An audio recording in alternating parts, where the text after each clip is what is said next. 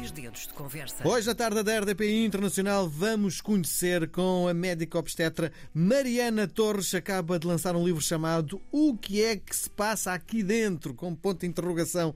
Viva Mariana, boa tarde, bem-vinda à tarde da RDP Internacional. Como é que foi que um dia se apaixonou por, pela profissão?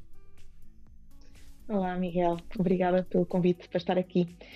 Uh, a paixão pela medicina surgiu muito cedo na minha vida, desde criança, que eu dizia que, que queria ser médica e, e, fui mantendo essa vontade ao longo dos estudos, mas, mas na altura ainda não era ainda esta vontade pelo mundo uh, das grávidas e da ginecologia, e isso foi algo que surgiu um bocadinho mais tarde, já quando estava no, quando já tinha terminado a faculdade. Uhum. Mas uh, uma coisa é ser médica, que eles estavam vildas, mas a Mariana escolheu uma ocupação, uma profissão que é exatamente fazer vidas, quase, não é? Dar, dar a, ajudar a fazer vidas, não é? Uhum, é verdade. Eu acho que é das especialidades que têm potencial para viver momentos mais bonitos, não é? Também é verdade que é daquelas. É, é um bocadinho de extremos, mas uh, eh, 99% das vezes, não é? São momentos muito felizes e que têm potencial para marcar a vida das famílias e, da, acima de tudo, a vida daquelas mulheres e daquelas crianças, como é óbvio, é? nascer Sim. com saúde e num ambiente feliz marca a vida de toda a gente. Fica algum laço afetivo com as pessoas com quem o fundo ajuda a dar à luz? É, sim, eu, desde que comecei, eh, eu agora eh, acompanho assim, as mulheres ao longo de toda a sua gravidez e, e, já tive a oportunidade de estar presente, não é? de fazer esta continuidade de cuidados, desde a pré-conceição, a gravidez e o parto. E hum, as consultas são tão frequentes que há muitas que, que se torna mesmo um prazer, uma conversa, uma partilha de experiências, em que, sem dúvida, que eu não esqueço o meu papel de médica, não é? E o que é que eu ali estou a fazer em termos técnicos, mas há sempre uma certa envolvência uh, emocional, Sim. afetiva e de uma pessoa torcer para que as expectativas que aquela mulher tem uh, se tornem realidade e depois no parto, sem dúvida que é uma felicidade imensa e poder estar lá e, e colaborar para que as coisas corram o melhor possível. Tentar perceber, isto é uma pergunta quase de, cara, de, de cariz filosófico. Vivemos numa crise grande, há famílias com muitas dificuldades neste momento em pagar as contas. O que é que leva alguém, numa altura como esta, a querer ter filhos? Eu acho que é algo. Eu uh, falo um bocadinho por mim, do que eu, das pessoas com quem eu me vou cruzando. Eu acho que a certa altura uma pessoa começa a sentir que falta qualquer coisa na vida, em termos de cuidar, em termos de entrega a alguém. Está tudo bem para quem opta por não seguir esse caminho, e não estou a dizer que é algo que tenha que acontecer ou que seja estranho que não aconteça a toda a gente. Mas a maioria das pessoas, a certa altura na vida, uma pessoa sente que a vida já é muito fácil, não é? Que já estamos já é a nossa rotina habitual e a expectativa de ter alguém para cuidar e criar, para amar e acima de tudo também nos vai aquele amor incondicional, como a pessoa fala de, dos filhos, não é? É uma sensação maravilhosa ter alguém no mundo que nos ama incondicionalmente e poder contribuir para colocar pessoas uh, à nossa, não é? Da forma como nós achamos que são pessoas boas no mundo, não é? Sim. Eu acho que é por aí. Sim. Na sua experiência, quais são as maiores expectativas para quem vai ser, eh, no fundo, vai ser pai, vai ter filhos? O primeiro, sobretudo, porque o segundo, se calhar, já é mais do mesmo, não é? Mas uhum. o primeiro, quais as expectativas, as maiores expectativas para quem vai ser pai?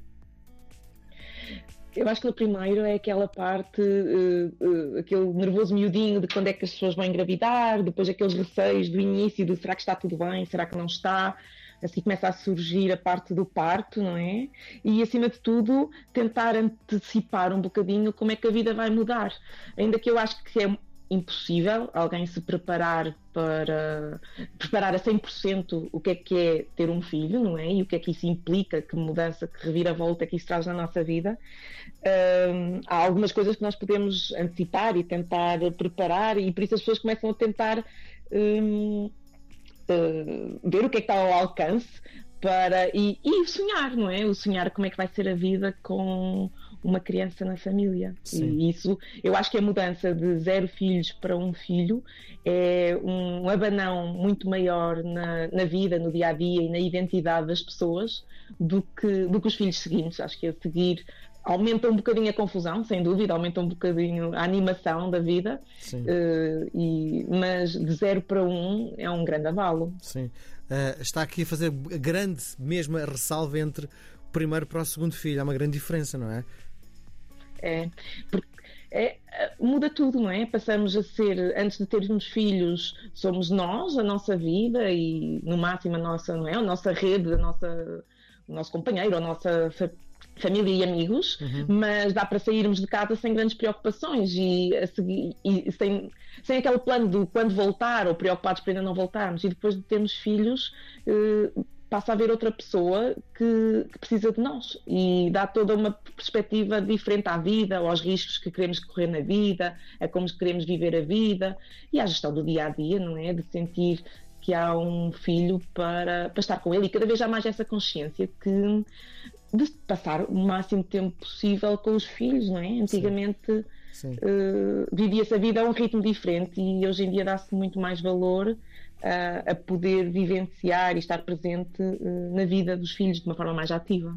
Li há, há algum tempo uma entrevista com um político português que tinha uma catrafada de filhos que dizia às tantas uhum. que quando nasceu o primeiro ele deu um espirro, chamou o INEM quando o quarto ou o quinto ou o sexto, não me lembro, engoliu uma, uma moeda, ele eh, descontou na semanada. Há esta, esta coisa, não é? De uh, depois também a nossa. Há uma despreocupação com o evoluir de, da quantidade de filhos que temos, não é? Sim, porque as coisas começam. Primeiro, se ele engolir a moeda, espero que isso seja só uma metáfora e que na realidade tenha procurado ajuda para a moeda. Mas uh, a seguir, uh, eu acho que uma pessoa no início tem. Já tem mais tempo livre para se focar em cada mudança uhum. e não sabe. E das coisas que mais nos preocupa é será que estamos a fazer o suficiente pelos nossos filhos, não é? Sim. E das coisas que mais atormentam é será que estamos a falhar? E por isso, num primeiro filho é tudo novo, uma pessoa tem mais tendência a colocar mais a pergunta: será que isto é normal? À mínima coisa. E depois as coisas vão se repetindo, não é? No segundo filho, há coisas que são repetidas do primeiro e, e uma pessoa começa a, a aligeirar essa angústia e essa ansiedade a cada pequena alteração que surja. Sim. Afinal, o que é que se passa aqui dentro?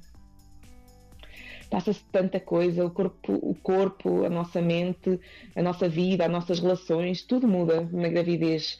E, e foi mesmo isso que eu tentei mostrar aqui no livro, abordando uh, desde aquela parte mais uh, comum, que é falar sobre as mudanças do corpo físico, não é? Que são aquelas mais visíveis a toda a gente na rua, não é? Quando se cruza com uma grávida, mas tentei não esquecer a parte emocional que também muda muito e os desafios também em termos de, de preparação a seguir para a parentalidade e que também se passam aí dentro e que às vezes são mais invisíveis e, e que é importante não nos esquecermos deles. Sim. Eu sinto, e corrija-me se eu estiver enganado, que a, que a Mariana, para além das suas funções como obstetra, como ginecologista, hum, é também psicóloga. Faz sentido? não formalmente. Não é isso, não é mas, isso, mas. Eh, que... Mas sim, mas muito da minha consulta é, é, é conversar, é, é, partilha de experiências e é ouvir, é muito ouvir.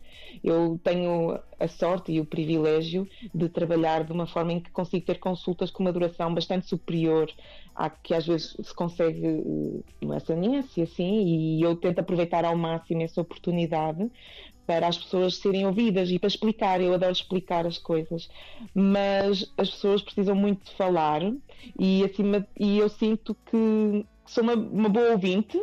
E, e, acho que às vezes também trago pontos interessantes para a reflexão e que deixo as pessoas a, a, refletir e a encontrar as suas próprias soluções. Mas sim, muito deste caminho é de ouvir angústias e de, e às vezes validar que são angústias normais para a pessoa não se sentir tão sozinha e sozinha, não é? Exatamente. Sim, sim, sim. sim. sim. Bom, quais são uh, os maiores medos para quem vai ser pai? Os maiores medos começam na parte do será que vai correr tudo bem, não é? E tudo, a, a base de tudo é a saúde. Uh, uh, será que o parto vai correr bem? Será que, em termos de saúde física, digamos assim? Mas, e isso é o básico e preocupa toda a gente. Mas a medicina já evoluiu e já conseguimos garantir, ainda que nada seja 100%, não é? Mas conseguimos garantir uma segurança bastante grande neste processo da gravidez e do parto, com a vigilância adequada da gravidez e com o acompanhamento adequado do parto e do pós-parto. E a seguir começam os receios de como é que eu me vou sentir, não é? E será que vou ser capaz de fazer escolhas uh, adequadas com as minhas expectativas e, e, e, como é que vai ser? A parte da imprevisibilidade, como é que tudo acontece, não é? Não dá uhum. para saber como é que vai acontecer uma gravidez e um parto. Sim. Um, e, e é lendo, no fundo, este seu manual, nós ficamos mais tranquilos para o momento da paternidade? Eu quero acreditar que sim. Eu acho que a informação é, aquela máxima de informação é poder, eu acredito muito nisso e, e eu esforcei-me ao máximo para passar a informação com uma linguagem simples, de forma a que as pessoas, não é? a maioria das pessoas consiga compreender o que estamos a falar, ainda que mantenha a parte do rigor científico e de falar de ciência e de falar uh, de coisas médicas, mas de forma que compreendam e de uma forma realista, sem alarmar uh, desnecessariamente, não é? E por isso tentei que fosse como, como se encontrassem comigo semanalmente para lancharmos. Uhum. E eu fosse, fosse contando uh, e, e, esclarecendo as dúvidas uh, que vão surgindo ao longo destas fases todas, porque uma fase encadeia a outra, por isso está numa forma está organizado temporalmente. E juntei, eh, quer o que eu considero importante como médica obstetra, as pessoas saberem, até porque às vezes as pessoas não sabem bem que, o que é que deveriam saber, não é? Para coisas que podem surgir no futuro, quer também juntei o que eu me vou percebendo que são as dúvidas mais comuns das pessoas, porque há certas coisas que se repetem, certos pensamentos, certos receios, que às vezes eu em consulta é como se conseguisse ler o pensamento daquela pessoa, do que é que ela está a pensar, porque porque somos todos muito parecidos nos nossos, nos nossos medos. E por isso eu quero acreditar que ao lerem o livro conseguem ter uma visão uh, bastante realista, mas também bastante tranquila e positiva sobre todo este caminho. Estive a estudar o seu site e vi que há um estudo para saber o peso do bebê na barriga da mãe. Para que é que serve este estudo? Então, uma coisa que nos preocupa uh, na gravidez é se os bebés estão a conseguir crescer bem, porque nós sabemos que quer uh, se eles, os bebés que estão a crescer menos ou os bebés que estão a crescer demais, uh, pode ser por, por terem algum problema, não é? Se existir alguma complicação da gravidez, e esses bebés precisam de uma vigilância mais apertada. E por isso existe um grande esforço de tentar identificar quem são esses bebés que nós devemos estar mais em cima deles. E por isso, antigamente o que se fazia era medir o tamanho da barriga, mas nós sabemos que isso consegue nos dar uma certa estimativa, mas existem vários fatores a influenciar o tamanho da barriga, não é? A posição do bebê, o líquido amniótico, e por isso, eh, quando surgiu a ecografia, tentaram arranjar uma forma de, medindo certas partes do bebê, eh, fazer a conta de qual é que é a estimativa do peso do bebê. E por isso, existem várias fórmulas, mas a mais comum é usando medidas da cabeça, da barriga e da coxa do bebê, há um algoritmo que transforma esses milímetros, digamos assim, numa estimativa de peso.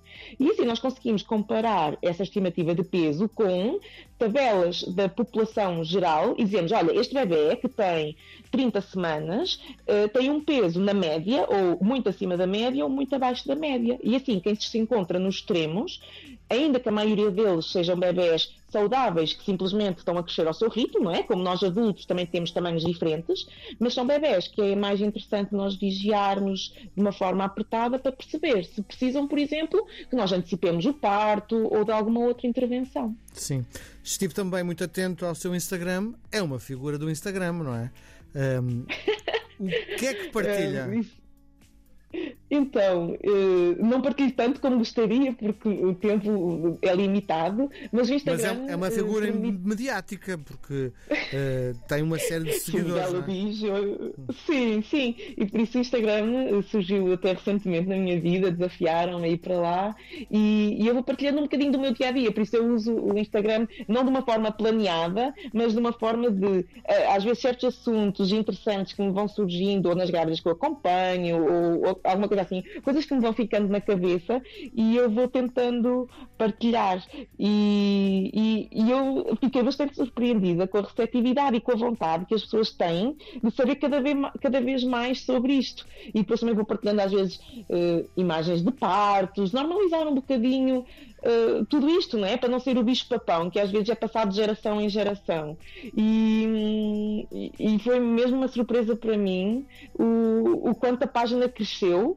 Uh, com as publicações que eu vou fazendo, não é? não sou das pessoas mais uh, que, que lá está todos os dias e depois também tenho que partilhar um bocadinho do meu dia a dia para também mostrar que, que, sou uma pessoa como as outras, com os desafios do dia a dia, porque acho que isto na maternidade, é como estávamos a dizer há bocado, é muito importante este conviver com pessoas que estão na mesma fase que nós, para, para vermos como os desafios são iguais e, e tirarmos dicas e formas de, de, melhorar a nossa vida, não é? Sim.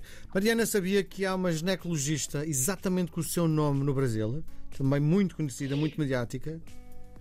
Eh, por, por, já me tinha percebido em pesquisas no, no Google e, e, também havia uma atriz, também se chama Mariana Torres, mas, eh, mas por acaso não investiguei muito, não sabia que também era. Também era ginecologista, obstetra. Com... Sério? Sim, sim. Vou, sim. vou pesquisar melhor. Que temos, pesquisar porque isso, para quem prepara entrevistas, às tantas cria uma certa mas... confusão, não é? Porque há uma, uh -huh. uma fase na sua vida onde a Mariana esteve no Brasil, não é? Uma experiência no Brasil, não é? É verdade. Eu, nós, durante o nosso a formação de ginecologia obstetrícia, temos a possibilidade de fazer uns estágios opcionais. E eu, eu, quando entrei na especialidade, percebi que o que eu mais gostava eram os partos.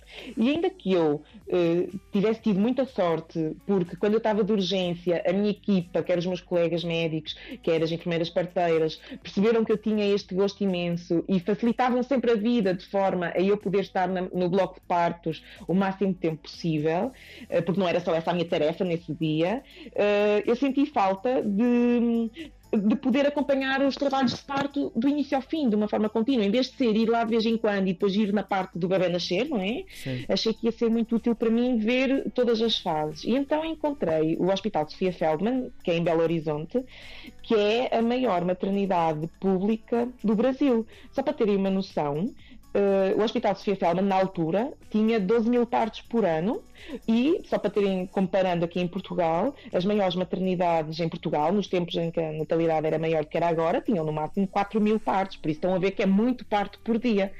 E, e, e, seguiam protocolos com os quais eu me identificava muito e tinham algumas práticas que, infelizmente, ainda não existem cá e por isso tive a oportunidade, tive uma experiência única no Brasil. Sim. Uh, Diga-me lá uma coisa. Estamos com muito pouco tempo, tem que ser muito rápido. Sim. Como foi o primeiro? Corta.